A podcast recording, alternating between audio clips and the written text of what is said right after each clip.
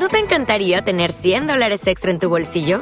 Haz que un experto bilingüe de TurboTax declare tus impuestos para el 31 de marzo y obtén 100 dólares de vuelta al instante. Porque no importa cuáles hayan sido tus logros del año pasado, TurboTax hace que cuenten. Obtén 100 dólares de vuelta y tus impuestos con 100% de precisión. Solo con Intuit TurboTax. Debes declarar para el 31 de marzo. Crédito solo aplicable al costo de la presentación federal con TurboTax Full Service. Oferta sujeta a cambios o cancelación en cualquier momento. Deja que Sci-Fi te lleve más allá de este mundo ahora y cuando quieras. Vamos. Explora nuevos mundos. Vive nuevas experiencias. Descubre nuevas aventuras. Escapa de tu mundo con Sci-Fi. The Twilight Zone, Evil, The In-Between, The Magicians, The Librarians, Spideys y mucho más. Ahora háblame de tus sueños. Sci-Fi ahora y cuando quieras bajo demanda.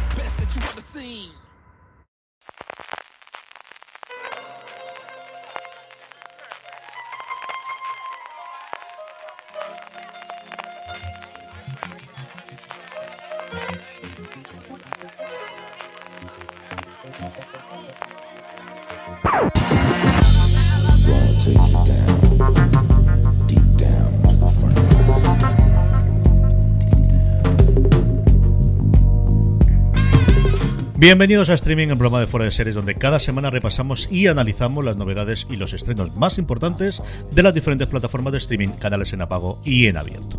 En el programa de hoy hablaremos de los nuevos proyectos de Disney Plus, de la vuelta de Chris Pratt a la televisión y de lo que puede ser el inicio de una tendencia de renovaciones masivas de series en Estados Unidos. Además, como cada semana repasaremos las series más vistas por lectores y oyentes de Fuera de Series a través de nuestros Power Rankings, donde no hay forma de destronar a nuestro abogado favorito, y terminaremos con las preguntas que nos enviáis relacionadas con el mundo de las series de televisión. Yo soy CJ Navas y tengo conmigo a Francis Nicolas Case Arrabal. Francis, ¿cómo estamos? Pues muy bien, muy contento porque vamos, ya tenemos a un Joey Exotic, eh, a un segundo Joey Exotic, no podía ser nadie mejor que, que Nicolas Cage. Y para que veas que me he venido hoy con camiseta de Arte de Madrid, ¿eh, CJ? Handmade, ¿eh? esta me la hizo María Santonja. Eh, esto para los que nos ven en YouTube, como premio para, para, para todos los que nos ven en YouTube, porque ahora recordemos que somos youtubers, CJ, tú y yo ahora ya somos youtubers, hemos dado el salto de podcaster a youtubers. Veo con camiseta de Arte de Madrid y aquí en el despacho que estoy de Michael Scott, mira, con Stanley por aquí de fondo. Yo tengo, el despacho no lo puedo ver en YouTube porque al final con el, la- el programa que utilizamos no se puede hacer, pero sí que me podrán ver. El único polo que tengo que mi, mi querida mujer me regaló de tú que eres de la Guerra de las Galaxias, no hija mía, yo soy de Star Trek, pero bueno, no voy a dedicarlo. Así que tengo un polo con una pequeña nota aquí simplemente de un Pero, oye, que queda este fondo tan guay que yo tengo no se, no está viendo en YouTube. O sea, ah, el mío sí. El Ah, tuyo bueno. sí, el tuyo Ah, sí, bueno, porque tú bueno, sabes que te quiero mucho y el tuyo, mira, además ahora se va a ver ay, en, mira, en mira, pantalla mira. completa. Está ahí el pobre Stanley en dos, ahora se va Pasando entero. mucho. El que no se ve es el mío. El mío que tú me estás viendo a mí, que creo que me estás viendo de, de Parks and Recreation, es en el vídeo de YouTube. Por, todavía no he podido averiguar cómo se hace exactamente el invento y de momento veis, pues eso, el fondo blanco de mi despacho. Eso sí, podéis ver ahora la taza de Succession que puedo enseñar. Que lo mola todo todo, ¿eh? esa, esa taza lo mola todo. Madre mía, ¿cuánto nos queda todavía para Succession, tío?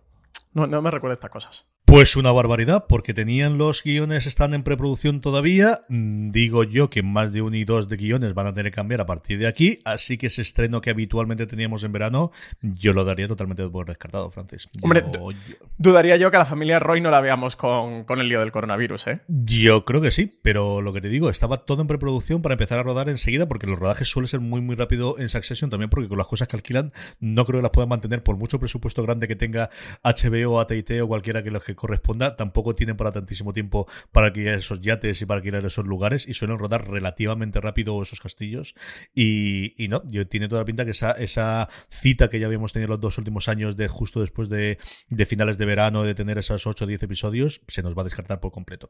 Lo que sí tenemos, Francis, si esto empezamos las noticias ya disponible en nuestro canal de YouTube, hablando precisamente de él, es el SFS directo que tuvimos el viernes pasado sobre Valeria con su creadora, con la escritora de las novelas y que también eh, en la adaptación para la, serie de Netflix, Elizabeth Benavent, y con su intérprete Diana Gómez.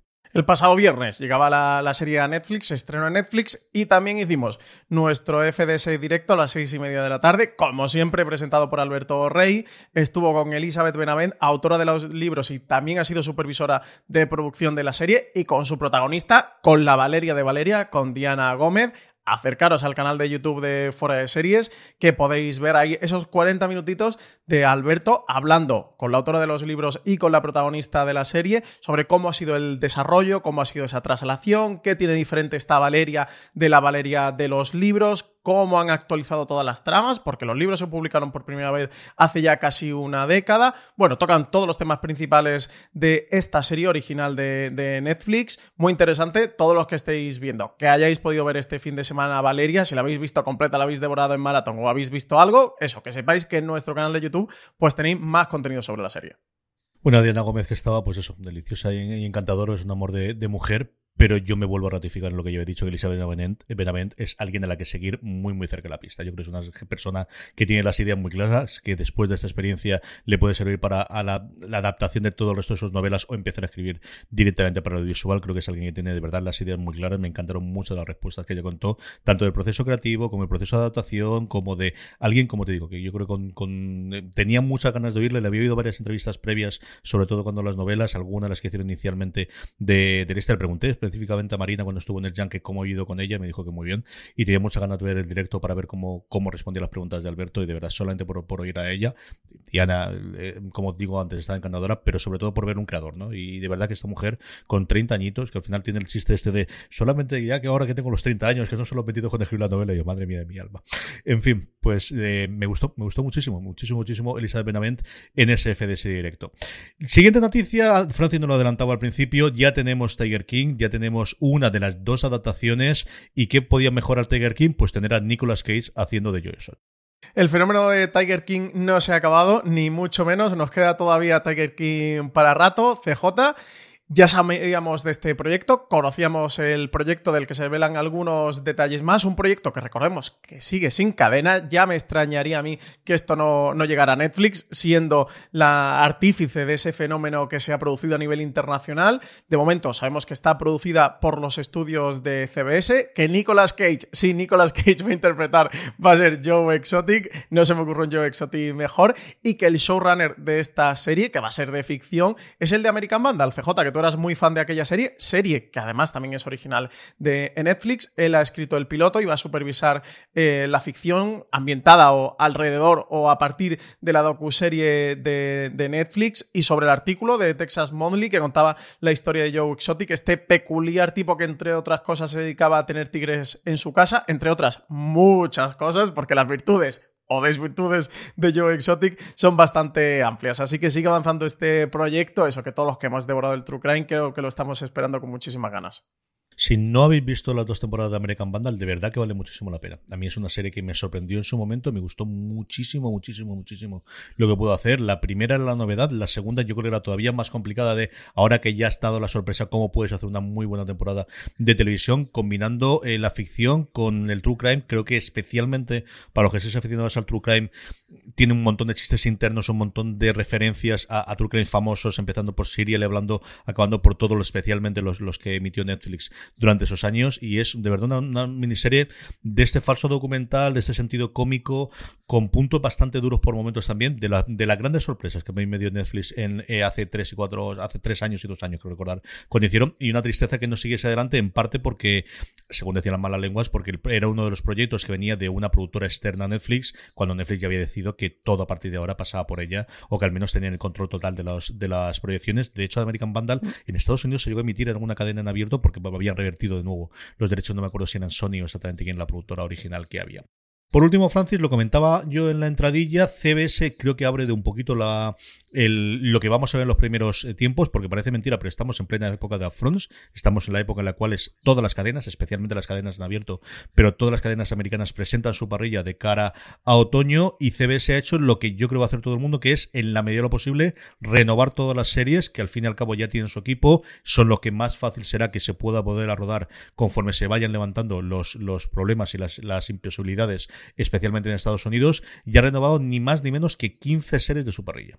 Renovación en bloque para su próxima temporada, signo de los tiempos que nos está tocando vivir también en la industria televisiva con la crisis sanitaria desatada por el coronavirus. Bueno, en la lista 15 series, es enorme de renovaciones, las más destacadas pues que va a continuar algunas como Blue Bullets, Bull, FBI, FBI Most Wanted, que fue este spin-off que salió de FBI, MacGyver, Magnum eh, PI, los Enfis por supuesto siguen, sigue SEAL Team, sigue SWAT, Vamos a tener más Evil, CJ, la serie de Michelle y Robert King. Eh, vamos a tener más El Joven Sheldon, Mom, etcétera, etcétera. Así que nada, tenemos renovación de prácticamente todas las series de CBS que van a continuar para poder llenar su parrilla de cara a los próximos meses.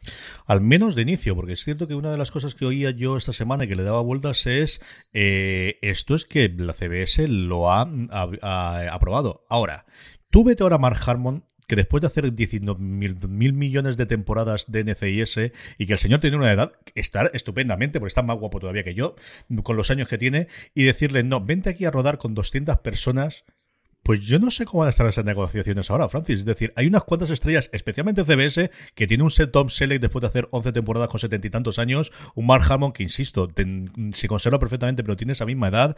Toda esta gente de estrellas rutilantes que tiene, que va a ser la segunda parte de a ver cómo le convence o cuánto necesitan ellos para volver al rodaje de cualquiera de estas series. ¿eh? Sí, sí, puede que veamos bastante bajas en los repartos. O series nuevas o que sus protagonistas han decidido cambiar su profesión por la de apicultores para poder ponerse un EPI en el set de rodaje y estar más, más protegidos. Hay que ver también cómo evoluciona, ¿eh? lo que tú dices, de, de haber las ganas que tiene la gente, porque desde luego la industria tiene muchísimas ganas de volver y de que la rueda no se detenga al menos mucho más tiempo, pero algunas estrellas que quizás no necesiten el dinero o el trabajo, pues sí, a ver con qué ganas quieren volver, sobre todo gente, lo que tú dices, también que tenga ya una cierta edad, que están en población de riesgo y para que todo esto sea mucho más complicado, porque puede haber gente más joven de veintitantos, treinta y tantos años, actores y que no tengan ningún mal asociado a, este virus que los convierta en población de riesgo, pero quien sí esté en la población de riesgo, yo estoy totalmente de acuerdo contigo, va a ser complicado, habrá que ver. De momento, CBS pretende continuar, habrá que ver si también los protagonistas de sus series. Seguiremos al, pie de la noticia, es el turno ya de empezar a hablar de todas las series eh, que tenemos en, cartera, de todas las, eh, plataformas, y empezamos con Amazon Prime Video. Un Amazon Prime Video que confirmó una serie nueva, eh, The Terminal List, protagonizada por Chris Pratt, la vuelta después de Parks and Recreation, de el que se fue siendo un cómico y regresa siendo una gran estrella de acción de Hollywood, dirigida por Antoine Fauca, estrenará Amazon, como os digo, The Terminal List. Además tenemos a Chris Pratt, eh, que evoluciona este Terminal List, que venía de Parks and Recreation, tenemos que venía de The Office y dio el salto a, Jack Ryan, a, John Krasinski, así que sí, nuestras estrellas de comedia favoritas CJ se nos están pasando al cine de acción. Se nota que es el que da dinero y no la comedia. Como decía Diego San José a Javier Cámara, que los actores que quieren ganar dinero huyen de la comedia y se van a, los dramas, esto, a las series de acción. Pues tenemos, eh, como comentabas, nueva, nueva serie, original de Amazon Studios, se va a poder ver internacionalmente en Amazon Prime Video, una serie de suspense y conspiración The Terminal List. Está basada en el bestseller de Jack Carr y protagonizada por Chris Pratt. Sigue la serie a James Reese, el personaje que interpreta a Chris Pratt, que después de que todo su pelotón de Navy SEAL sea emboscado durante una misión secreta de alto riesgo, regresará a casa junto a su familia con recuerdos conflictivos de la misión y preguntas sobre su culpabilidad. Sin embargo, a medida que salen a la luz nuevas evidencias, Reese descubre que hay otras fuerzas que trabajan contra él poniendo en peligro no solo su vida, sino la vida de sus seres queridos. El artífice de todo esto es Anton Facua, director, bueno, muy conocido de franquicias cinematográficas como de Equalizer, El Protector o Los Siete Magníficos, donde ya trabajó con Chris Pratt, que dirige, produce y escribe esta nueva serie de Amazon. Por otro lado, renovaciones. Mira, hablando de esto, la serie de Greg Daniels, no por no conocida, porque al final él cuando hablaba de las entrevistas ya hablaba de que tenía ideas para una segunda temporada, pero Upload, recientemente estrenada, se estrenó la semana pasada, tendrá segunda temporada en Amazon Prime Video.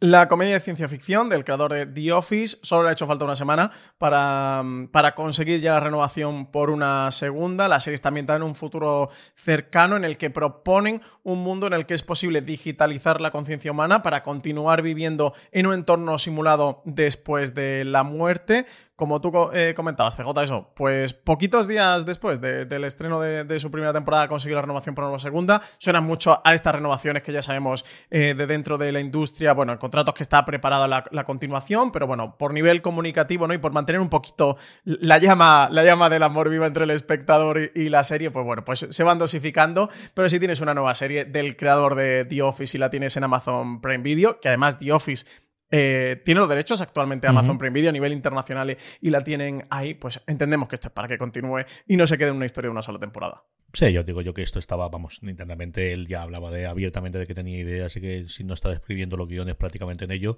entiendo que al final, pues eso, espera la semana, tuviste la, la semana de promoción inicial, ahora vuelves a hacer una segunda promoción diciendo que llega la segunda temporada.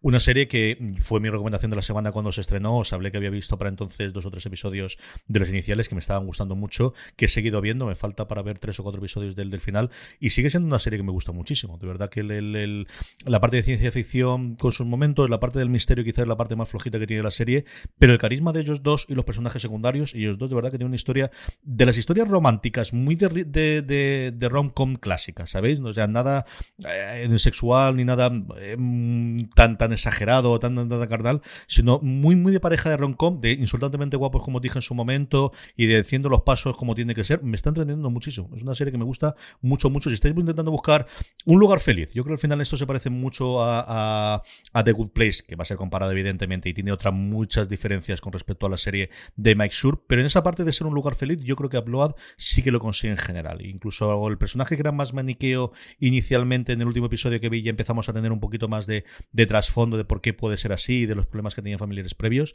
Me está entreteniendo mucho. De verdad que si estáis buscando una serie distinta y nuevamente, de el primer episodio es un poquito más largo, son 47 minutos si no recuerdo mal, pero el resto está en torno a la media hora tradicional de, de comedia y estáis buscando una cosa para ver mientras coméis, mientras cenáis, de tener todos los días un, lugar entretenido para ver, yo creo que Upload mm, es una buena, una buena decisión.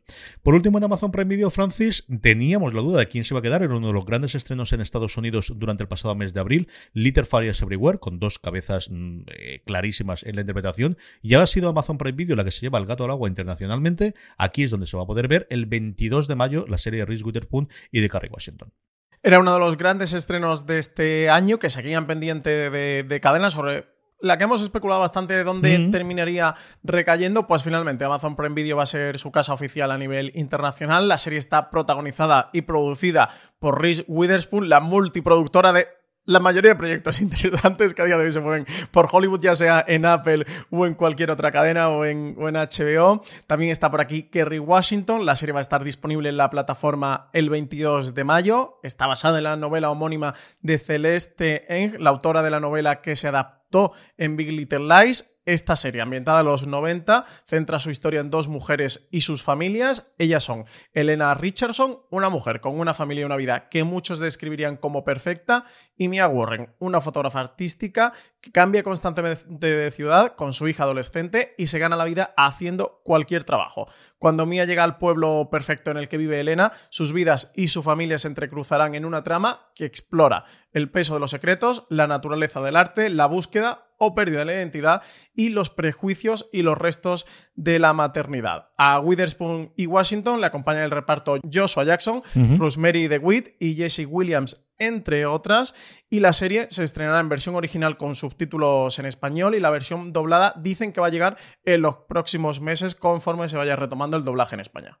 Con todo el tema del doblaje lo reiteramos porque yo creo que de verdad que nos quedó muy bien. No nosotros, sino Antonio Villar, que realmente es el que nos dio toda la información el martes pasado en el Gran Angular, lo tenéis disponible y unas cuantas eh, información entre sacamos para publicar en el foradeseries.com sobre cuándo va a volver el rodaje a España. Van a tener los primeros intentos durante este mes de mayo y se espera que todo en junio.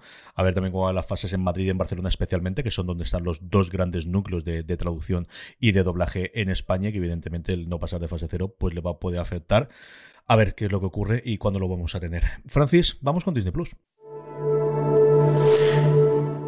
Un Disney Plus que esta semana sí tenemos noticias y tenemos noticias de nuevos proyectos. La primera de ellas, eh, hablábamos antes de Richard, eh, perdóname, de, de, de- ah, señor, ¿sabes? De Nicolas Cage. De, Nicolas Cage. Nicolas Cage que interpretaba la mm, colección de películas que aquí en España se llamó La Búsqueda y un, esta búsqueda que va a servir como punto de partida para una serie para Disney Plus. Una película que fue un auténtico éxito de taquilla en 2004, que tuvo una secuela, La Búsqueda 2, El Diario Secreto, tres años después. La franquicia se estaría preparando para volver y lo va a hacer por partida doble. Lo va a hacer, por un lado, con una tercera película para cines, porque sí, se siguen dando luz verde a proyectos de películas para cines. La industria de momento no ha parado, afortunadamente. Y también con una serie de televisión que va a llegar al gran estandarte actualmente de la compañía, a la plataforma de Disney Plus. Dos proyectos en los que ya se está trabajando. La noticia no lo daba oficialmente Disney, sino que ha sido el propio productor de la saga, Jerry Bruckheimer, productor de grandes sagas también dentro de la compañía como Piratas del Caribe, quien revelaba la información en una entrevista. Así que nada, tenemos proyecto que de momento eh, está pendiente de recibir la luz verde, que está en proyecto, pero se está trabajando en él y yo creo que no hay ninguna razón, no CJ, para que esto se caiga por el camino y más dentro de Disney Plus, que está bien a vida de originales. Pues ahí se combina todo lo que estás diciendo tú. Por un lado, un nombre como Braheimer, que no le van a hacer dejar mal a este hombre a estas alturas del partido. Disney Plus que necesita nuevos proyectos, una franquicia tremendamente conocida a nivel internacional y más todavía en Estados Unidos. Sí contaba Braheimer que lo que quieren es hacer una especie de jovencito Indiana Jones, es decir, de llevarlo a una generación más joven, con lo cual no sé si se parecerá a Nicolas Cage haciendo un cameo o aparecerá puntualmente en alguno de los episodios o qué ocurrirá con él o qué es lo que tendrán. Pero sí, yo creo que es una, una buena idea que encaja perfectamente con el espíritu de tipo de series eh, que quieren hacer Disney Plus, más allá de que se haga una tercera película. Junto con esta, otro proyecto que se nos confirmaba esta semana que se va a sumar a la plataforma del eh, Mickey Mouse, que es The Right Stuff, nos llegará en otoño. Una serie que parece que, que va a verse afectada por los parones en los rodajes obligados por la COVID-19, pero este otoño en teoría tendría que verse ya, eh, eso, pues algunas empiezan a moverse algunas de sus series originales, la primera de ella, o al menos la que ya tiene fecha de, eh, de estreno, anunciada una horquilla, es The Right Stuff, adaptación de un libro de Tom Wolf, que cuenta los inicios del programa Mercury de la NASA y la elección de sus siete primeros astronautas. La serie está producida por la compañía de Leonardo DiCaprio y se desarrolla para National Geographic, que aquí veremos en Disney Plus. Ya sabéis que la producción de National Geographic es uno de esos cinco grandes marcas o franquicias que están dentro de, la plataforma. Eh, la serie está producida por eh, Patrick, no, perdonad, interpretada por Patrick J. Adams, Jake McDormand o Arion Stanton que van a dar vida a los siete de Mercury, que se convirtieron de la noche a la mañana en celebridades famosísimas en todo Estados Unidos, tanto ellos como sus familias. Seguimos con un montón de series de temática eh, aeroespacial o de más tono de comedia, más tono serio, más tono, pues eso, de, de, ucronía, como en el caso de la serie de, de, Apple Televisión. Y como decía Francis, una serie que originalmente iba a ir para National Geographic y que Disney Plus está cogiendo de donde puede, a falta de, series con todos los parones de los rodajes, pues todo lo que está terminando, intentar poder estrenar. Lo que sí estrenaron, Francis, porque lo hicieron en eh, conforme estaban grabando de Mandalorian, era esa serie documental llamada Galería Disney 2. Star Wars 2. de Mandalorian, por dos puntos que no sean, nunca que, que eso no sea. Pongan un dos puntos a su vida. Siguen emitiendo Ahora con esto el coronavirus, póngale dos puntos a su es vida. fundamental. Cuanto más largo queda, es como nuestros titulares para los top. Es exactamente igual, es como tiene que ser. Teníamos eh, un episodio por semana, como estrena siempre, eh, Disney Plus. Tú has podido ver ya los dos primeros episodios. ¿Qué te está pareciendo este acompañamiento, este Mickey Off o esta mm, trastienda de, de, de, Mandalorian? Porque exactamente qué es esta serie documental. Sí, eh, ya he visto los dos que, que están de momento disponibles, eso, porque van colgando uno cada viernes es una serie documental que se mete dentro de la producción de, Mandalorian y nos va a contar la serie desde dentro con una duración exactamente igual que la de la serie, porque son ocho episodios, igual que los ocho de Mandalorian, y, de 30 minutos de duración, igual que los que tiene de Mandalorian. Así que una serie documental, un make of un behind the scenes tan largo como la propia serie. Em, me ha gustado mucho lo, lo que viste. El primer episodio es un pequeño gran homenaje a sus directores. Es verdad que tiene un plantel de directores enormes. Recordemos que el showrunner de Mandalorian es John Favreau, donde su trabajo más destacado en la industria cinematográfica ha sido como director de cine, pero que en la primera temporada no ha dirigido ningún episodio, ha sido showrunner, ha sido guionista, pero no ha dirigido ningún episodio. Sí que está confirmado ya como director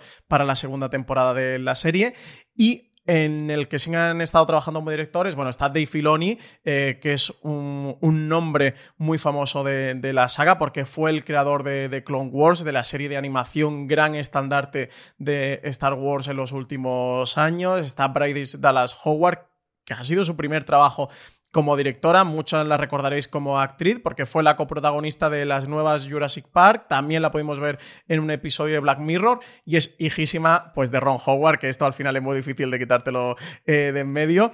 Eh, también está Taika Waititi, eh, creador de Lo que hacemos en las sombras, de la película, director de la película y también está mm, como productor en, la serie, ha sido director recientemente de, la última de Thor, Thor Ragnarok, también de Jojo Rabbit, que llegó a los Oscar y bueno, está Deborah Chow que es una directora que tiene una larga ya lista en series de televisión, es una auténtica veterana en tele.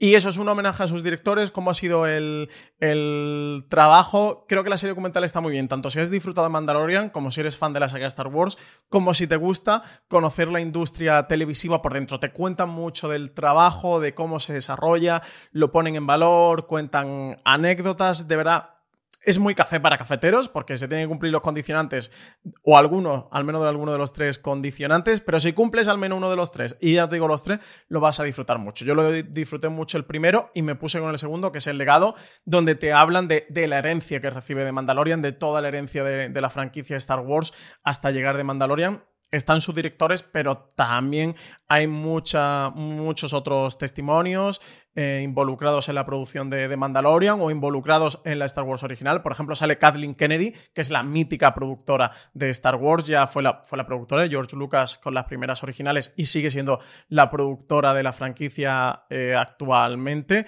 Y mm, eso, muy café para cafeteros, pero muy interesante si te gusta también la industria desde dentro y eso, y desde luego si habéis disfrutado de Mandalorian, pues es un happy place de media horita entre entretenido, conocer más un producto que te gusta y también conocer más de la industria desde dentro. Yo, sin duda, recomendadísimo. Yo lo tengo pendiente de ver. Al final, Kennedy es la, que ha tomado las riendas y que al final la que hace y deshace especialmente despedir gente y directores en las últimas eh, películas de la saga.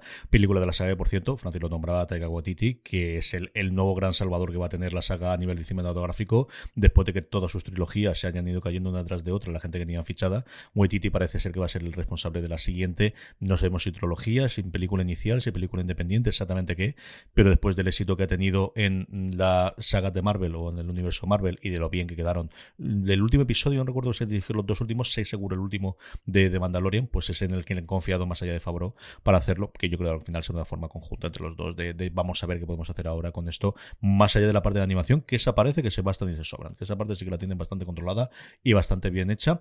Francis, cambiamos de cadena, cambiamos de plataforma, vamos con HBO España.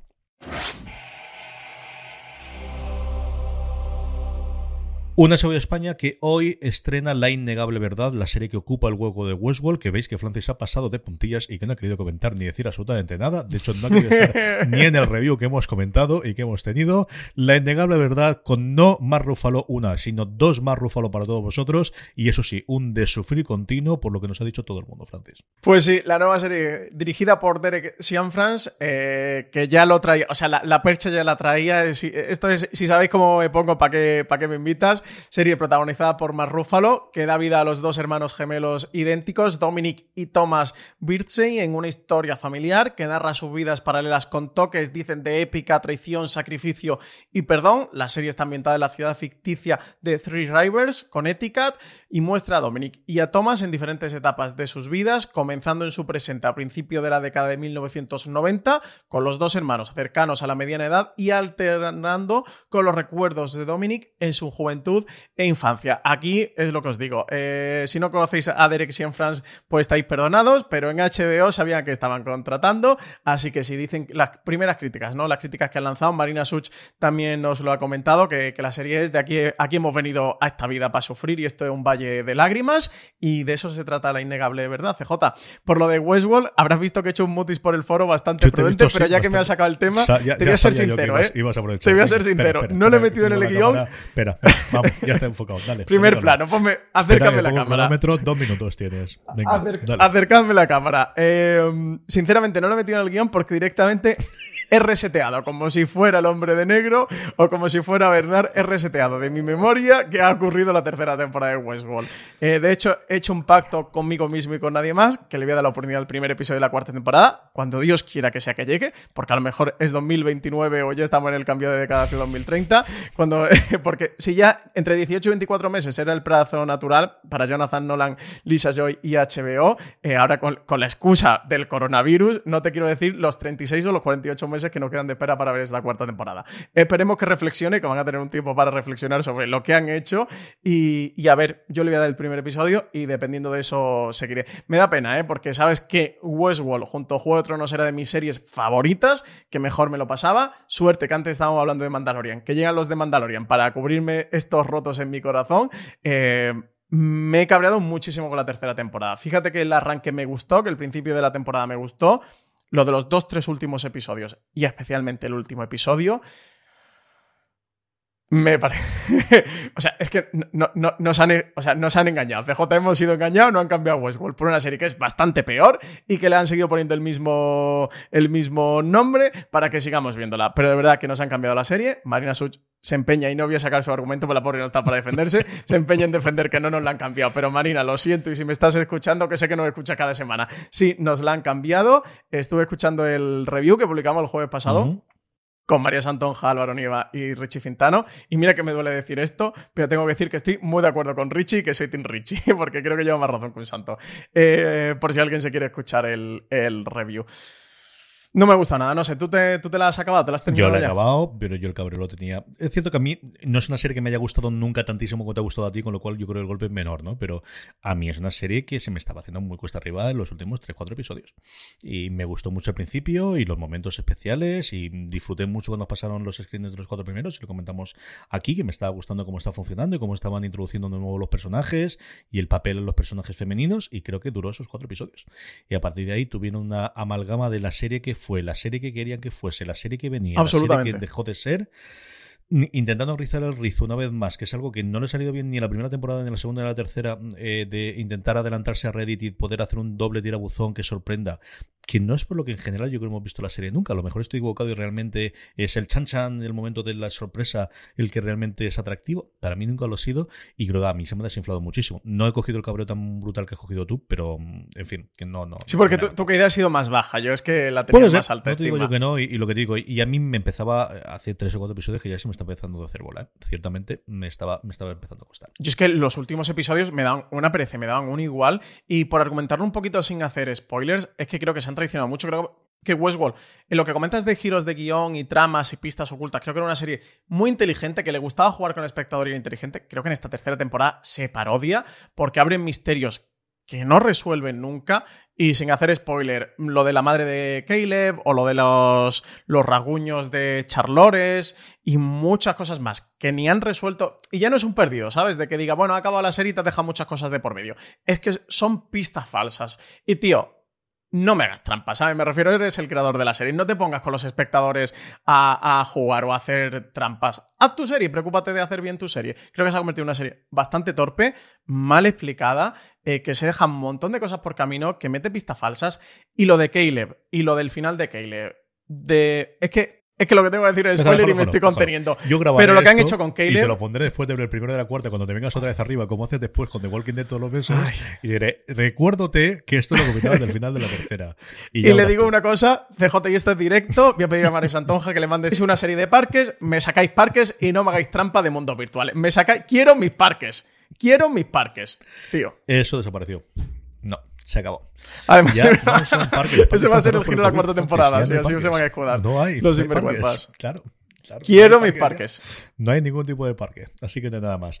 Por cerrar lo que teníamos de HBO, porque todo esto ha empezado hablando en el Innegable verdad, y el pobre Mark Ruffalo no tiene ninguna culpa de que se haya estrenado su serie justo después de Westworld, que no iba ahí, que la han tenido que hacer porque la serie de Nicole Kidman no estaba preparada y la han tenido que adelantar en Estados Unidos. Yo las críticas coinciden en dos cosas. Una, que Ruffalo será un firme candidato a ganar, porque todo el mundo da por supuesto que el nominado para el Emmy va a estar. Veremos en categoría de miniserie, multiserie exactamente qué va a ocurrir con los Emmy, que si no lo saben todavía a día de hoy los, los Oscar, mm, cómo va a funcionar la cosa, no quiero decir yo los Emmy. Y segunda, que es un sufrimiento detrás de otro. O sea, que es una serie en la cual cada vez que parece que ya no pueden sufrir más, entonces le dan otro golpe más y sufren más todavía algunos de los dos hermanos interpretados por Rufalo. Así que ya vais avisados de casa, si tenéis ganas de sufrir, mm, pues mira, ahí tenéis una serie en HBO. Vais intercalando con algún episodio de Upload, con alguna de las que vienen, y bueno, pues digo yo que será un poquito más soportable. Seguimos adelante con nuestro repaso, vamos con Movistar Plus, Francis. Un Movistar Plus que nos trae su gran superproducción, podríamos decir, ¿por qué no? La Unidad, la serie de acción eh, con Dani de la Torre, dirigida por Dani de la Torre, eh, de la que hemos podido ver también un, un tráiler en el que veíamos toda la potencia y todo lo que nos promete la serie, llega este 11 de mayo. Seguramente el gran proyecto de Movistar Plus para este año junto a Dime quién soy. La serie va sobre la unidad de detención en España. eh, que maneja eh, todo el terrorismo, tiene como punto de partida que detienen al líder terrorista más buscado del mundo, convirtiendo al país en el principal objetivo terrorista. una cuenta atrás que empieza sin que la población lo sepa y los miembros de esa unidad especial contra el terrorismo yihadista liderados por la comisaria Carla Torres se enfrenten a la misión secreta de desarticular la contrarreloj mientras intentan resolver los conflictos de una vida personales que sus oficios en parte les han arrebatado. La serie está creada por Dani de la Torre y Alberto Marini y producida en colaboración con Vaca Films. La serie ha tenido un rodaje internacional en numerosas localizaciones nacionales como Madrid, Cataluña, Melilla, Málaga o Galicia e internacionales como las ciudades francesas de Perpiñán y Toulouse o las localizaciones de Lagos y Makoko, ambas en Nigeria. Eso, un gran proyecto del que no hemos tenido oportunidad de ver algo. Yo tengo que decir, por dar el tirón a Movistar Plus, que sé que también que nos escuchan, que no habían pasado los screeners y funcionaban todos menos los dos primeros episodios.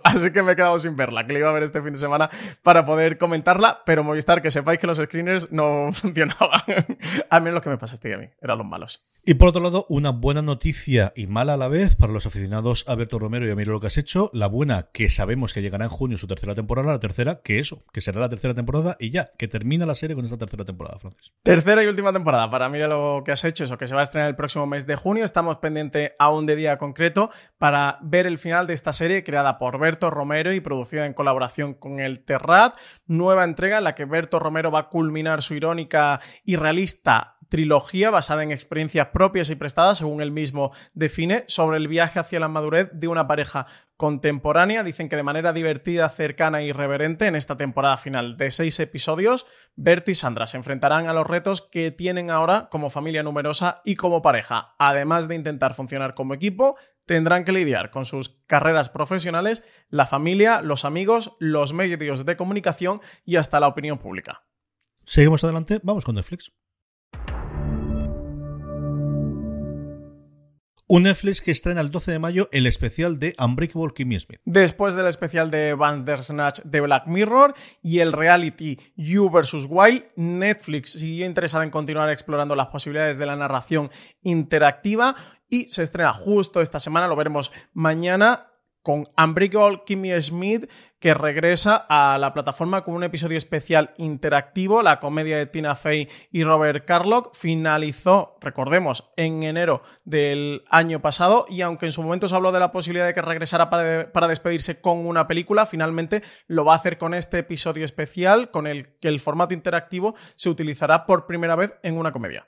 Sí, y además, acuérdate cuando se hizo Bandersnatch la cantidad de comentarios que surgieron de que este era, si no el futuro, una cosa que querían explorar, que querían hacer más, que habían aprendido muchísimo a través de ello. Yo esperaba que al menos en dibujos animados, que es donde se hizo el primero, con, con el, el, gato con botas que ponía la voz Antonio Banderas en la película y luego la, versión animada no era así, se hizo la primera prueba, no era tan sofisticada como Bandersnatch, pero al final se podía hacer y al final dibujos yo creo que pegan mucho más que la imagen real para poder hacerlo inicialmente y salvo que se me haya escapado y yo os digo yo que las series de animación de Netflix en mi casa se consumen bastante, no lo han vuelto a hacer nada. Y a lo tonto, lo tonto de Bandersnatch nos hace ya un tiempo, ¿eh? Hasta, hasta un añito. Fue esta Navidad, no, la Navidad del año pasado, o sea, hace más de un año. Sí, hará dos años y medio fácilmente la fecha que estamos ya, que tenemos, y es lo primero que hemos vuelto a ver de, de este tipo de proyectos que quería impulsar Netflix acerca de, de, Elige tu propia aventura, que al final es como los entendemos todos, tampoco nos vayamos sí. a, a, volver locos. La otra serie que tenemos, hablábamos de ella cuando se confirmó el primer proyecto dentro de ese acuerdo eh, multianual de Alex Pina, White Lines, llega el 15 de mayo a la plataforma de la gigante, eh, del Gigante Rojo. 20 años después de su desaparición en Ibiza, un famoso DJ de Manchester aparece muerto, su hermana, interpretada por Lara Haddock, que la hemos podido ver en Guardianes de la Galaxia, regresa a la isla para investigar lo ocurrido y se verá envuelto en una espiral de discotecas, drogas y mentiras que sacarán el lado más oscuro de sí misma. Así es como se presenta White Lines, la nueva serie de Alex Pina, creador de La Casa de Papel, que se estrena esta semana el 15 de mayo en Netflix. En esta ocasión, Pina ha trabajado codo con codo con Andy Harris y Sharon Hughes, de The Crown, ojo cuidado, acreditados aquí como productores ejecutivos, desarrollando una ficción rodada en inglés y localizada en las Islas Baleares. Su elenco también combina caras internacionales. Y por otro lado tenemos, bueno, mira la confirmación, yo creo que no he visto, en España es tradicional que tengas una serie terminada y meterla en el cajón, que es como popularmente se dice, lo ha hecho Antena 3, lo ha hecho Telecinco, yo recuerdo Caronte estar dos años distintos en ese repaso que hacemos de las producciones o de cara al año y comentarlo con Álvaro Niva y con Conchi Cascajosa y un año después seguir sin estrenarla y tener la temporada completa o tenerla en, entera toda la serie. Y en Estados Unidos yo no recuerdo un caso como el de Snowpiercer que ha tardado un año y pico desde que está rodada, de verdad, yo recuerdo en la Comic Con de agosto del año pasado, em, mm, a, a Kevin Smith entrevistando a todo el elenco de una serie que ya se había retrasado y que está terminado como tres o cuatro años o tres o cuatro meses antes. Así que más de un año para estrenarla, por fin se va a estrenar en Estados Unidos y los derechos internacionales los ha comprado Netflix, así que será el eh, gigante rojo el que nos la traerá el 25 de mayo, Francis. Sí, un proyecto que da para una serie, no sé si más interesante incluso que esta propia serie, porque además del tiempo que ha estado en el cajón, como tú comentabas, estuvo rebotando como, como en el videojuego del Pong entre TNT y TBS, para adelante, para atrás, para adelante, eh, para atrás. Finalmente, después con todo el, el proceso de, mm, de compra de Time Warner por parte de, de AT&T y tal y demás, finalmente se va a estrenar en Estados Unidos en TNT. Aquí eh, a España internacionalmente va a ser Netflix quien la lleve. La podremos ver el 25 de este mes de mayo. No nos queda demasiado, un par de semanitas para esta serie ambientada o adaptación de la película del oscarizado ya Bong Joon-ho eh, por eh, Parásitos. La serie nos sitúa en un futuro en el que la Tierra ha sufrido una glaciación extrema y ha quedado cubierta por nieves y hielos perpetuos. Los pocos supervivientes humanos se han refugiado en un tren que recorre el planeta sin jamás parar, pues cualquier detención representaría la propia muerte de sus ocupantes. En ese tren el rompenieves que le da título, sus pasajeros se han repartido según un estricto sistema de clases en el que los más pudientes se encuentran en los vagones de cabeza, mientras los más pobres están en los de cola y además han de alimentar el motor del tren. El descontento irá increciendo entre los ocupantes de esa parte del ferrocarril hasta que cristalizará en un movimiento que solo tiene un objetivo, conseguir avanzar hasta llegar el primer vagón de todos en una auténtica revolución. El reto que se plantea la serie es explorar más a fondo temas como la lucha de las clases, la injusticia social y lo que uno está dispuesto a hacer por sobrevivir. Y bueno, he dicho que la adaptación de una película que a la vez recordemos que viene de un cómic eh, francés, no nos olvidemos el cómic, que es un magnífico cómic. Yo lo he podido leer y es una maravilla. Es precioso, precioso. Yo me quedo en incógnita de cómo estará esto adaptado en, en serie, porque de verdad creo que es una gran premisa para la película. A mí me gustó muchísimo la película la que cuando la vi, pero creo que tiene eso, una historia muy concreta, de una idea muy grande que creo que te aguanta eso, las dos horas que tiene la película, con el final que tiene también, por si no lo habéis visto, no cuento absolutamente nada. No sé cómo se alargará. Tengo curiosidad por verla, especialmente por Jennifer Connelly, para que lo voy a negar, que al final es una devoción mía desde toda la vida, desde dentro del laberinto. Y a ver qué ocurre con ella, pero de verdad que no sé cómo puede mantener la tensión o dar razones para poder ver más allá de tres o cuatro episodios de esta serie. Tengo curiosidad por ver cómo han, han podido resolver esa idea de vamos a, tener más allá de una premisa muy muy potente como teníamos en el cómic eh, original francés o en, el, o en la película. Por último cerramos con Netflix hablando un poquito de The Eddies. Este no el viernes pasado, Francis, tú has podido ver al menos el primer episodio. ¿Qué te ha parecido? He podido ver el primero, no me ha dado tiempo a más y mira que quería ver más para poder tener más contexto a la hora de aquí comentarla hoy, así que voy a hacer unas primeras impresiones sin spoilers. Como yo creo que la, que la voy a acabar, cuando la termine la comento entera. Recordemos que, que la serie está dirigida por Damian Chazelle, famosísimo director por La La Land. Está escrita por Jack Thorne, que es un auténtico veterano de la televisión británica. Tiene una joya dentro del catálogo de filming como es National eh, Treasure, pero... Uh -huh que ha estado también trabajando últimamente en, en, la producción entre BBC y HBO de La Materia Oscura y en otras muchas series de éxito. Esta vez se han unido los dos para esta serie de Netflix, que es una coproducción entre Francia y Estados Unidos. La serie se ambienta en un club de, de jazz parisino, donde la música tiene muchísimo protagonismo, como no puede ser de otra manera en una, en una serie, en este caso, de Damien Chazelle, pero luego se entremezcla un, una trama. Eh, mafiosa con tráfico de drogas y también una trama eh, de los bajos fondos ¿no? y de los barrios y también de, clases. A partir de ahí se forma una amalgama CJ que um, fíjate que lo primero que el primer episodio que es lo que me ha dado tiempo a ver me ha gustado pero tengo bastantes reparos. Por un lado sí que advertir a todo el mundo, tomaros una biodramina antes de ver al menos el primer episodio de Eddie, porque está rodada con cámara al hombro y no puede ser más exagerado ni más bestia lo que ha hecho Chazelle en este episodio. Mira que a mí me gustan los experimentos cinematográficos, ¿eh? Eso. Tómate una biodramina porque quizás acabes vomitando en el sofá después de ver el, el primero. Bastante mareante. Creo que sí que, eso, al menos al primero, voy con bastante reserva a la hora de hacer el comentario porque quiero tener la visión completa. Yo, yo creo que sí que voy a aguantar, ¿eh? porque eso, me ha gustado, pero con, con bastantes eh, reservas. Creo que tiene una mezcla en el primer epi episodio que no sabes bastante no sabes con certeza qué es realmente lo que te quiere contar más de la historia de nuestro protagonista, que, mm, es André Holland, y su vida y lo que a él le rodea. Así que eso, que tiene la música con mucha presencia como telón de fondo, pero no sabes hasta qué punto qué es lo que te quiere contar, y creo que a lo mejor Chasel puede pecar mucho en el primer episodio de ser director de cine y tener su primera aproximación a una serie de televisión, porque el primer episodio podría ser perfectamente una película y se acaba ahí la cosa y chimpum, dura casi 70 minutos el primero y sí que te da mucho la sensación de haber concluido una historia, sin haberte contado demasiado o estar muy bien contado, pero, pero ser una historia cerrada y tal. A partir de aquí veremos el punto de vista. El protagonista le viene eh, su hija de Estados Unidos, él es neoyorquino y se ha establecido en París donde monta este club de jazz. Su vida se ve revuelta eso por una trama mm, mafiosa que afecta a su socio del club y no os cuento nada más por si no habéis visto para hacer spoiler y porque su hija viene y es, bueno, un poco la típica historia, ¿no? Que, en la que todo se tambalea o su mundo se empieza a tambalear, ¿no? A derrumbar y todo cambia y, que cómo va a enfrentar estos problemas el, nuestro protagonista. La banda sonora es fantástica. Eh, ¿Cómo está de bonito París? yo tengo la curiosidad de ver cómo está bonito París. No sale demasiado París, no te creas, ¿eh? porque eso eh, está casi que ambientado un poco la escena musical de, los bajofondos, A mí me recuerda mucho que hace como cierta traslación al Nuevo Orleans de cómo surge la música entre las clases más bajas y casi la música o el jazz eh, como vía de escape o como supervivencia entre los, ante las penas diarias o los males cotidianos de, la vida. Entonces no sale demasiado, al menos el París de Torrifel que todos tenemos en el imaginario colectivo. Sí que hay una escena, un plano de la Torrifel, creo que no puede ser de otra manera, pero más allá de, eso no sale mucho, al menos no sale el París em, de, postal, de Rivoli, ¿no? Que, todos, que todos tenemos eso más en nuestro imaginario. Terminamos, nada, nos quedan dos por repasar. La primera es Play, que poco a poco todas las semanas tenemos alguna noticia o algún estreno de eh, la cadena. La siguiente que tenemos es que la joven Catalina Grande, The Great, llamada la serie, llegará en junio a la plataforma Play.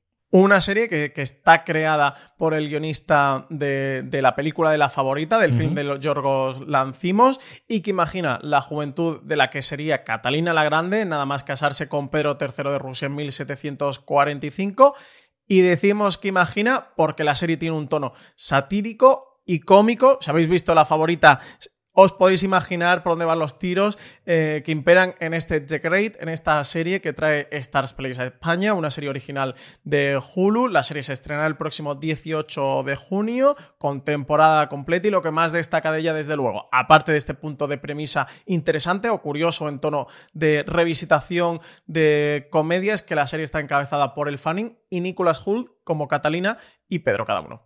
A ver si, si con esto desquitamos esa pequeña decepción que fue la Catarina la Grande de Helen Mirren en Sky hace una temporada. Terminamos con cadenas en abierto. Lo primero noticia es de Antena 3 y es que Michelle Jenner va a protagonizar La cocinera de Castamar, Francis. Un proyecto curioso. Tres Media Studios ha puesto los ojos en esta novela de título homónimo de Fernando J. Múñez para su adaptación en formato de serie, para su emisión en Antena 3 tenemos confirmación que este proyecto A3 Media Studios no se va a vender eh, fuera a otra plataforma, ni va a ir a 3 Player Premium, que es su propia plataforma de pago, sino que la podremos ver todos en abierto. Se trata de una ficción de época ambientada en 1720, para la cual ya tenemos protagonista Michelle Jenner, la actriz conocida por su participación en ficciones televisivas como Isabel y Los Hombres de Paco, va a dar vida esta vez a Clara Belmonte, una mujer que padece agorafobia a causa de la traumática muerte de su padre acusado de traición, la protagonista huirá de su vida anterior y llegará al Palacio de Castamar en Madrid para trabajar como cocinera, donde conocerá a Diego, duque de Castamar, quien vive allí aislado desde la muerte de su esposa. Entre ambos surgirá el amor, pero pronto se desatará una tormenta de mentiras, secretos e intrigas que los envolverá. Chan, chan, chan, chan.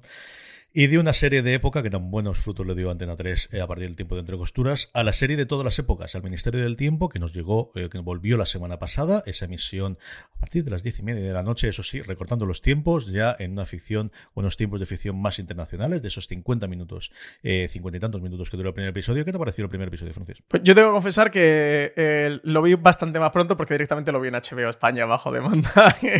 Me rebelé contra la emisión lineal y las horas de televisión española. También digo, yo y media sigo viendo alguna que otra eh, serie. Pues me parece mm, lo que comentaba Olivar es la semana pasada aquí en streaming, que pusimos un corte de esa entrevista que tenía con Marina Such, que la podéis leer en nuestra web en foreseries.com. Un poco casi que regreso ¿no? a los orígenes. Creo que tuvimos una tercera temporada muy grande en todos los sentidos, y a nivel de producción, y a nivel de, mm, de- de tramas y de ambientaciones. Esta me ha parecido volver un poquito más a ese primer Ministerio del Tiempo de la primera y la segunda eh, temporada, con una nueva patrulla, pero una nueva patrulla que vemos que se va a ir recomponiendo. La misión principal es en torno a Julián y en torno digamos por no hacer spoiler, recuperar a Julián, que creo que no es demasiado eh, spoiler. Y a partir de ahí, pues me ha gustado. Creo que es interesante el, el caso que, que nos plantean y que está bien contado.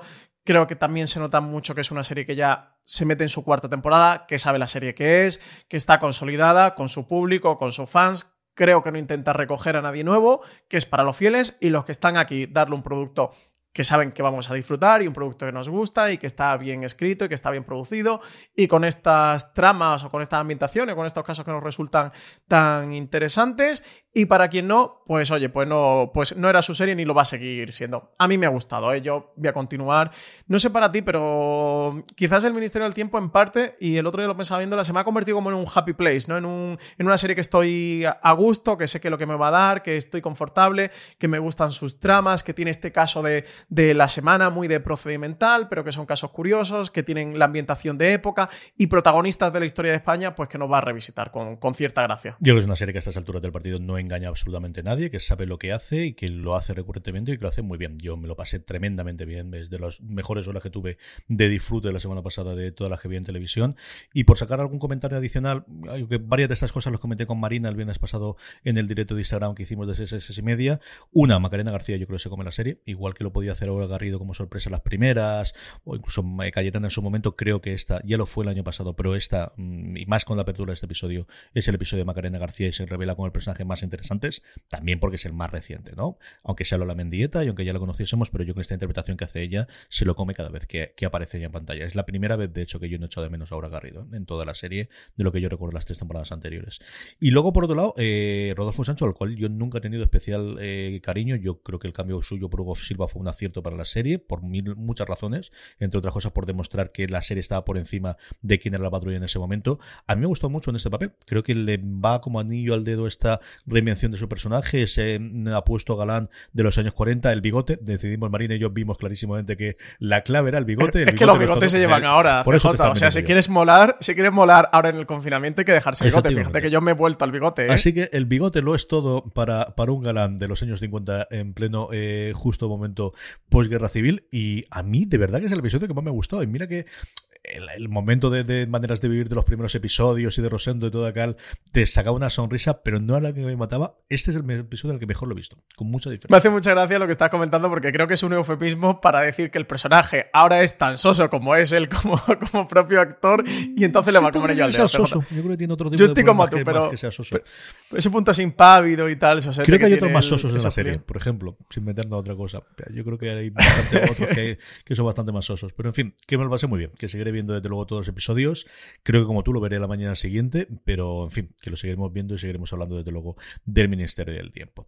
Con esto terminamos nuestro repaso a las novedades y las noticias. Como siempre, de todas las anteriores, ¿cuál recomendamos, Francisco? ¿Cuál de todas estas estrenos de esta semana te quedas tú? Pues yo me voy a quedar con la unidad de Movistar Plus. De verdad que tenía muchas ganas de verla y poder comentar aquí en streaming qué me había parecido. Álvaro Nieva eh, sé que la ha visto y que le ha gustado bastante. Y es que no me iban los screens, no he podido verla, no he podido comentar. Pero bueno, la semana que viene la comentaré seguro. Se estrena este viernes. Ya sabéis que podéis contratar Movistar Plus Lite si queréis verla, que no tenéis que tener Movistar Plus con el pack fusión y todas estas cosas como antes. Creo que vale 8 euros o algo así. Y bueno, y tienen, no sé si tienen dos semanas, un mes gratis, o creo que tienen un mes gratis, ¿no? De entrada a la plataforma algo así. Pues os podéis acercar a la unidad. Le tengo muchas, muchas ganas. Eh, ahora que se nos ha acabado Homeland CJ y, y para los que seguimos añorando 24, pues mira, creo que buena puede ser la unidad. Yo coincido contigo, le tengo muchas ganas. Del resto de las que me quedan, es que tanto de sufrir con Marrúfalo no tengo ganas. Yo no digo que veré el primer episodio, porque al final pruebo al menos el primer episodio de todos, pero del resto Wild Lines. Es un proyecto que me llamó un poquito la atención. No sé con este confinamiento se de ver las fiestas y las orgías en, Ibiza exactamente mi cuerpo cómo recibirá. Si será peor que ver sufrir a Marrúfalo, porque al final en eso sufre él, pero en esta sufriré un poquito más yo de ver esas calas en Ibiza y de ver esas fiestas. Pero el caso es que al menos nos acercaremos a ver alguno de estos episodios de Wild.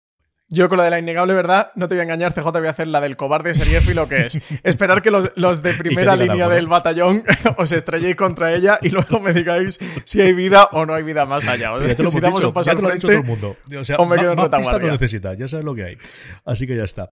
Vamos con los Power Rankings, unos Power Rankings que hacemos todas las semanas a partir de una pequeña encuesta que colamos en foraseries.com en la que os preguntamos cuáles son las series que más os han gustado la semana pasada. De hecho, cuáles son las tres series que más os han gustado. Como siempre os digo, más allá de que vayáis a foraseries.com, la forma más fácil de que no se os olvide votar a vuestras series favoritas y de esa forma que estén en la parte más alta de la lista es que os unáis a nuestro grupo de Telegram, un grupo de Telegram que tiene más de 1.300 personas. Nos habíamos quedado en 1.200, pero hemos resucitado en las últimas semanas. Yo creo que son mucha gente que se ha unido a través de Instagram, a través de YouTube y que nos ha conocido a partir de ahí y estamos ya ampliamente superados los 1.300. Como os digo, cada vez que colgamos la encuesta os avisamos, os mandamos una pequeña notificación para que nada, en cuestión de 5 o 10 segundos, poder rellenar esa pequeña encuesta diciendo cuáles son las tres series que más os han gustado, que es como hacemos este Power Rankings, unos Power Rankings que empezamos con el puesto número 10, vuelve de nuevo, había salido Killing Eve, como sabéis, su tercera eh, temporada se está emitiendo ahora mismo en HBO España. Y no, una posición para Fauda, que ha estrenado su tercera temporada, esta serie israelí que bajó una posición con respecto a la semana pasada. Una posición se deja también, hablaba Francis hace un segundo de ella, Homeland, ya terminada, ya concluida, la serie original de Showtime en Estados Unidos, emitida aquí por Fox, un punto, un, eh, un puesto se deja con respecto a la semana pasada. Y séptima posición, casualidad del destino me toca a mí comentarla, Westworld con su tercera temporada, que, que cae cinco posiciones con respecto a la semana pasada y poca, me parece la caída. Dos novedades tenemos a partir de aquí. El primero en el puesto número 6, Miss América, la serie de HBO España que sube, que sigue sumando adeptos conforme va su emisión. Una serie que se está basando bastante, bastante bien. Antes hablamos de nominaciones a la semi. Creo que esta va a tener unas cuantas en el aspecto femenino, Francis. No la, hemos, no la he comentado antes en el apartado de HBO porque justo ayer me puse con ella, me vi los tres primeros episodios del tirón, me está encantando. Eh, como ya no llegué para el estreno de la temporada, me voy a guardar ya mis opiniones para cuando acabe la serie. La comentamos. Tú la estás siguiendo, ¿no? La llevas al día. Yo vi los dos primeros cuando pasaron en screens y la tengo parada a partir de ahí, porque creo que una serie que le podía gustar a Lorena no lo tengo del todo claro y ahí la tengo parada. Es fantástica, ¿eh? de verdad. Miss American me está. Eso, me, me devoré los tres que. Ya hay otros tres, va por el sexto, son ocho en total. Así que a esta voy a llegar al día al final de, de temporada. Me está encantando. Quinta posición, CJ, para esta serie de Apple TV Plus, que tú te lo pasaste bastante bien viéndola, que entra por primera vez en nuestro Power Ranking. Quinta posición, Defending Jacob. Sí, además los números que salían, estos números de estudios externos y tal, estaban hablando de que era la serie que semana a semana más estaba viendo en Apple TV Plus y que estaba funcionando, al menos a nivel americano. No sé cuánto se está hablando, pero sí que la recordaremos y como os dije, me, me podéis oír hablar de ella cuando hace dos semanas que lo recordar. A mí me ha entretenido, me ha gustado bastante, bastante, bastante. Y que la prueba de que en inglés todo suena mejor, Sí, ¿eh, CJ? hombre. Porque defendiendo a Jacobo es bastante Un poquito más Defending sí. Jacob, ¿eh? Es un poquito más complicado. defendiendo a Jacobo es un poco de, de Telecinco a media tarde. También estoy disfrutando muchísimo con la serie que ocupa el puesto número 4, The Good Fight, sube un puesto con respecto a la semana pasada. Esta también es una serie que se está haciendo muy para los fans solamente, como hablábamos antes con el Ministerio, total y absolutamente en esta cuarta temporada, pero yo sigo disfrutando mucho de ellas. The Good Fight ocupa el puesto número 4 de nuestro Power Rankings. y tercera posición para The Last Kingdom, que es una de las series con más seguimiento eh, a nivel internacional aquí en nuestro país, que en España la tiene Netflix, es una serie original de TVBC. Pues nada, su tercera posición, que se mete en el podio subiendo una. Uno más también sube El último baile, la serie documental, acuerdo entre Netflix y ESPN americana, acerca de esos Bulls de eh, Michael Jordan y de Michael Jordan y su vida en general. Hoy lunes han emitido los dos, eh, la penúltima tanda, el episodio séptimo y octavo. Solo nos quedan dos que se emitirán la semana que viene. Un pequeño fenómeno en Estados Unidos, un- bueno, un gran fenómeno en Estados Unidos esta serie, además coincidiendo con que no hay absolutamente nada de deporte. Un pequeño fenómeno también aquí en España. El último baile ocupa el puesto número 2 de nuestro Rank. Y primera posición para Better Call Saul en su penúltima temporada, que repite posición con respecto a la semana pasada. Está aquí afianzada en lo más alto de nuestro Power Ranking. Es una quinta temporada. Hemos dicho varias veces aquí en este programa que solo recibe comentarios positivos. Y eso, pues ahí, en, en lo más alto, que no hay quien la tire. Ni Michael Jordan, ¿eh? Puede con, con Saul Goodman. Desde luego que no, seguiremos viendo a ver cuánto lleva, porque lleva un montón de semanas. La verdad es que tengo que hacer vista plus. Yo creo que casi un mes y medio fácilmente que lleva eh, Better Call Saul en el primer puesto del Power Rankings. Vamos con las preguntas de los oyentes, vamos con las preguntas que nos hacéis llegar por nuestras redes sociales, donde nos podéis encontrar como fuera de series, tanto en Twitter como en Instagram, como en Facebook, o también en esa encuesta que os comentaba previamente para hacer el Power Rankings. Siempre os dejamos un pequeño lugar para que nos hagáis una pregunta, como por ejemplo nos hace Jem Keithia Delaney, Francis. Nos dice, a ver los más mitos del planeta series y guapos también. Con la movida de Ryan Murphy sobre Hollywood, no sería un buen momento para hacer un gran angular sobre su carrera o al menos regalarnos dos minutitos ahora sobre lo que más os gusta y lo que menos de lo que ha hecho este hombre. A ver, ¿por dónde empiezo a verlo? A ver, el gran angular lo hicimos, lo hicimos y además yo lo recordaba porque era uno que hicimos a cuatro voces, que normalmente los programas siempre solemos hacerlos de dos en dos o de tres en tres. Esto lo hicimos en cuatro, lo hicimos en octubre, justo cuando se confirmó su contrato por Netflix y precisamente repasamos su carrera hasta entonces, del cual ya sabíamos algunos de los proyectos que había. Lo hicimos el 2 de octubre del 2018 y estuve con Alberto Rey, con Marina Such y con Álvaro Nieva hablando de todas y cada una de las series. Lo pondremos el enlace en las sonos del programa para que podáis escucharlo y podáis hablarlo. Sobre las series que más me gusta de lo que hizo él, a mí Nipta, que es una serie que me fascinó en su momento, que es quizás la primera gran conocida, no su primera, la primera fue Popular, que es una serie que yo no he visto en la WB, eh, que comentamos en ese programa porque Alberto y Marina sí que la vieron en su momento. A mí Niptak me flipó. Glee la defiendo mucho la primera temporada y luego de la caterva de series que sí conocemos, a mí yo creo que donde mejor ha estado él con diferencias siempre ha sido en American Crime Story. Yo creo que las dos temporadas que nos ha ofrecido a día de hoy American Crime Story son eh, espectaculares y luego 911, si te gusta ese tipo de cosas, es una serie muy para disfrutar. Pero vamos, si me tengo que quedar con una, American Crime Story. Sí, yo me quedaría como imprescindibilísimo. Eh, James, yo vería las dos American Crime Stories, que están además las dos en Netflix, 10 episodios cada una, se ven rapidito. Y luego Feud, que tiene 8 episodios, está disponible en HBO España, así que las tres te las, te las puedes ver. Y por lo del programa, si no lo encontraras o cualquier cosa, en foreseries.com, en nuestra web, en el buscador, si pones Gran Angular Ryan Murphy, te va a aparecer el programa y desde ahí mismo lo puedes reproducir. Así que un programa muy interesante, ¿eh? que os quedó, está muy chulo. Yo lo escuché en su momento y me gustó mucho, mucho lo que tú dices. Fue cuando el acuerdo, este mega millonario de 300 millones que hizo Ryan Murphy, que ha hecho que ahora recientemente estrenara The Politician, que ahora ha estrenado Hollywood, y yo, Hollywood. No sé si le recomendaría, a mí me encanta, pero como le está gustando a tan poca gente y desde luego ha polarizado tanto las opiniones, pero la gente está viendo que no le importa, Francis. Al final le gustará más sí, o menos, también, pero todo el mundo se sí, la está también es verdad. ¿no? O sea, sí, no sí, al final la gente se la está tragando entera. sí. Me imagino Ryan Murphy en su casa con los 300 millones así atusándolos, diciendo, sí, sí, cabrones, pero bien con la estáis comiendo, ¿eh? Cada uno de los, de los minutos de los ocho episodios. De los siete, perdón, de los siete episodios que tiene siete. Enrique Llanes nos dice, hola cracks, llevaba años oyendo lo grande que era la serie de Hermanos de Sangre, pero no había sido hasta la recomendación de CJ en el programa de lo mejor de HBO que me he decidido a verla. Justo le he acabado este fin de semana y tengo que decir que me ha parecido espectacular. Muchas gracias por hablar así de algunas series que no son de estreno, pero que no pueden quedar olvidadas. Seguid así, abrazos.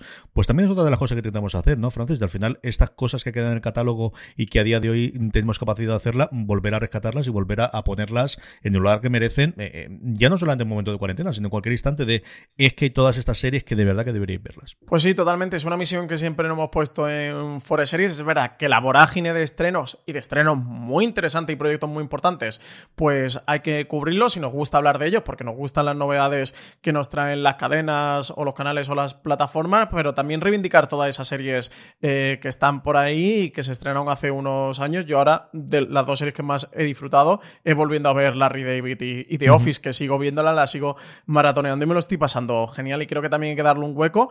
Y tú y yo lo hemos comentado muchas veces, de mm, parece que ya está manido hablar de Hermanos de Sangre o de Roma o de incluso Los Soprano o de Wire y que puede estar un poco manido, es verdad, pero es que hay mucha gente que no la ha visto, sea generacionalmente, sea porque en su momento no la vio, sea porque estaba viendo otras series, sea porque en ese momento no se consumían tantas series o no estaban disponibles. Recordemos, bueno, The Wire o todas estas, o las tenías en DVD o hasta que llegó HBO España no se podían ver. Algunas pasaron por el catálogo de Canal Plus en su momento o de Movistar después, pero cuando, cuando no estaban disponibles, pues o te comprabas el DVD o nada.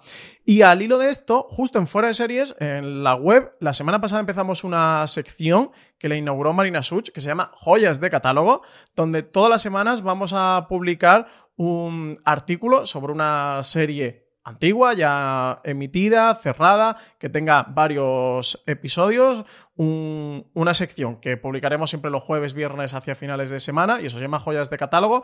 Ha empezado Marina con Battlestar Galáctica, reivindicándola, em, con esa gran posición que ocupa dentro de las series de ciencia ficción. Así que, CJ, seguimos con, con nuestro estandarte de reivindicar series que merece la pena seguir hablando de ellas, aunque terminaran hace muchos años. Sí, yo lo hablaba con Marina el, viernes también en Instagram y precisamente eso, de a mí me parece raro que alguien no vea Galáctica, pero es que se estrenó hace unos cuantos años y hay gente que nos escucha a día de hoy que en ese momento tener pues la edad de mis hijas ahora mismo o un poquito más y que evidentemente no se iba a meter con Galáctica y al final... Yo la vi hace poco, ¿eh? pues cuando la pusieron en Netflix. Claro, Yo la vi hace pues- cuatro años, como Pues mucho. Ahora que se ha rescatado de nuevo Amazon Prime Video, vuelve a estar eh, disponible en una plataforma, que es cierto que sí, que siempre se puede comprar el DVD, pero sabemos que son los mínimos o, o la menos los que hacen esa parte, y que en España el tema de la compra de episodios o del alquiler de episodios, como si existe en Estados Unidos, aquí es tremendamente complicado, porque ni iTunes ni ninguna de las otras plataformas lo permite a día de hoy de una forma fácil, pues al final lo que no está en streaming mm, prácticamente es como si no estuviese, es que es muy complicado poder acceder a ello por, por otros métodos. Una pregunta más, Francis, y repasamos lo que tenemos esta semana fuera de series. Pues Javi Cromo nos dice gracias por la compañía, salaos. Me ha encantado esto de salaos, ¿eh? Eh, nos dicen pocos salaos y me ha gustado. ¿Sabéis dónde se pueden ver todas las temporadas de The Americans? Me faltan las dos últimas por ver y no las encuentro. Gracias. Yo he hecho trabajo de exploración. No sé si tú has buscado. Yo busqué alguna cosa, pero creo recordar que esto está totalmente desaparecido y hasta que nos llegue un filming como Halt and Catch Fire no hay forma de encontrar a día de hoy, ¿no? Pues eh, es muy, está muy bien tirada esa, ¿eh? porque The Americans podría ser muy un The Halt and Catch Fire. Eh, he estado buscando porque en Sky las tenían a través de. Fox, de Fox Live, y actualmente en Sky solo tienen la última temporada. Tienen la, la- es la quinta, ¿no? La última, creo que fue la última, ¿no? Quinta y última o sexta y última. Yo juraría que seis, pero te lo digo yo ahora mismo. Seis, ¿no? Pues tiene la última, así que las dos últimas no. Javi, te diría que te va a tocar irte al DVD o al Blu-ray cuando abran las FNAC, los corte ingleses o, o tiendas de barrio que vendan DVD Blu-rays o tirar de, de Amazon o alguna tienda de estas virtuales. Seis, efectivamente, son Sí, ¿no? seis temporadas. Pues está la sexta. que tienen. Y lo que os digo, esta es otra de las que hay. Es decir, en Estados Unidos sí que estarían seguro para la compra, tanto en Amazon como en iTunes. Y bueno, pues si te falta una temporada intermedia y tienes mucho bueno para verla, pues la alquilas o la compras y la tienes para siempre para poder verla. Pero aquí es que no hay otro formato, es que no hay más forma que, que, que- esté en el catálogo de una plataforma o tirarte al DVD al Blu-ray y esperar que la hayan estrenado. Si es cierto que a día de hoy es bastante más sencillo con, con el régimen internacional, que no es lo de acordar los DVDs en su momento con las regiones y toda la movida que había. Eso a día de hoy está bastante, bastante más apañado de lo que estaba entonces. Pero bueno, que al final es un pequeño follón, sobre todo si pues, no tienes un reproductor de Blu-ray o, o hace tantísimo tiempo que no tiras de DVD o quieres una calidad de, de imagen que te lo ofrecen superior a la que te ofrece el DVD y es como están rodadas todas las series a día de hoy. Francis, vamos con lo de esta semana. ¿Qué tenemos en la cadena de podcast? Pues tenemos un gran angular, eh, Untitled gran angular, porque lo, lo Estamos ahí viendo cómo lo acabamos de llamar, sí, sí, sí. esta tarde. Te- tenemos un título provisional, pero no lo he puesto por no mojarme, vaya, vaya que luego no sea. En cualquier caso, es un gran angular sobre series españolas que están así un poquito eh, a los márgenes, autoproducidas o de webseries. Un programa muy interesante hablando de una serie de proyectos muy interesante que se han estrenado en los últimos años, que quizás se hable un poquito menos de ellas porque no tienen un gran Netflix, un gran HBO, un gran Movistar detrás, pero son series que por su calidad merecen mucho la pena y porque son proyectos realmente interesantes. El miércoles, top de series que no hay en ninguna plataforma y reivindicamos, eh, que antes también que estamos hablando de este tema, pues mira, también por aquí un top y el jueves review de, Mandalorian, que lo grabé yo junto a Antonio Rivera y María Santonja. Hablamos una horita sobre la serie, sobre todo lo que ha, ha supuesto, sobre sus tramas, sobre... Iba a decir lo que nos ha gustado y lo que no, pero principalmente hablamos sobre lo que nos ha gustado, porque mayoritariamente a los tres nos ha gustado mucho de Mandalorian. Y en la web tenemos tres temas, más allá de recomendaros la sección que os he dicho antes de joyas de catálogo, entrevista de Marina Such a la supervisora musical de Killing Eve. Eh, La entrevista se titula Si Concha Velasco suena en Killing Eve es por esta mujer. Spoiler, la tercera temporada eh, suena Concha Velasco en la tercera temporada de Killing Eve. Marina Such le puedo hacer una entrevista que es fantástica, de, verdad. Os la recomiendo si estáis viendo Killing Eve, tanto como si no la estáis viendo y os gusta la industria televisiva y un testimonio como el de la supervisora musical de, de esta serie. También tenemos otra entrevista, CJ, esta vez de Alberto Rey, y es con la responsable de el vestido del año, como le llama Alberto. Rey, con Shai Kun Life, la, la responsable de ese vestido maravilloso de Dolores en la tercera temporada de Westworld. Un vestido que yo creo que hace que valga la pena haber visto la tercera temporada de, de la serie al menos. Eh, se titula Vestir Westworld, mascarillas, correas y vestidos mágicos, porque salen mascarillas también en, en ese Los Ángeles futurista de la tercera temporada de Westworld y hablan sobre, sobre el tema, ¿eh? Alberto, con, con la responsable de vestuario y también un maravilloso top de series, 15 recomendaciones de las mejores series para descubrir en, en Filming, unas recomendaciones para entrar en el catálogo. Si os acabáis de suscribir a Filming, si os habéis suscrito hace poco ahora eh, por esto del confinamiento, porque tenéis más tiempo, porque habéis descubierto la plataforma, porque habéis visto que tiene series muy interesantes, pues aquí os, os, recomendamos nuestras 15 mejores series para descubrir ese catálogo que van desde Berlín Alexanderplatz a Ditset, a Los Durrell, a Utopía, a Endeavour, a Exit, y a Haldan Falla, CJ, entre otras que tú la comentabas antes, bueno, un magnífico catálogo ¿eh? de series que se está conformando Filming. Sí, señor, dos entrevistas que llevamos mucho tiempo persiguiendo, que Marina y Alberto tenían muchas, muchas ganas de hacer tiempo y que hemos podido hacer finalmente ahora, quedan espectaculares. La de Marina contando ese disco mágico del que salen las canciones del primer episodio de la tercera temporada de Killing Eve, que no solo tiene a Concha Velasco, tiene de lo más grande y de lo más grande, tenéis que leer esa parte. Y luego Alberto, que como decía, mm, prácticamente hace minutos el resultado de cómo fue el rodaje de la escena del vestido y con contando cómo fueron todos y el sí, tiene un fetichismo con ese tema. Sí, absolutamente y totalmente. Y esa recomendación de Filmin, si os faltan más o queréis más, tenemos además el top que grabamos entre Alberto Rey precisamente, Juan Galonce y un servidor que tenéis en la cadena de podcast y podéis escuchar y tenéis unas cuantas más. No exactamente 30 porque no coincidimos, pero 26 o 27 tenéis porque coincidimos, pero no tampoco en tantas. Así que hasta aquí. Hasta aquí ha llegado streaming. La semana que viene volvemos con mucho más contenido en foradeseries.com, mucho más contenido en la cadena de podcast de Fuera de Series y mucho más contenido en YouTube, donde os podéis ver esto y estamos empezando a subir también algunos del resto de los programas y los directos. Ese directo de Valeria que lo tenéis disponible allí, igual que el de Lumelia, e igual que muchas más cosas que seguiremos haciendo en vídeo en YouTube. Francis, un abrazo muy fuerte hasta la semana que viene. Pues nada, hasta la semana que viene. Os dejo que me voy aquí con Stanley que ya me está llamando, me está diciendo que ya es la hora de comer. Y a todos vosotros, gracias por escucharnos, gracias por estar por ahí. Como siempre os digo, recordad, tened muchísimo cuidado fuera.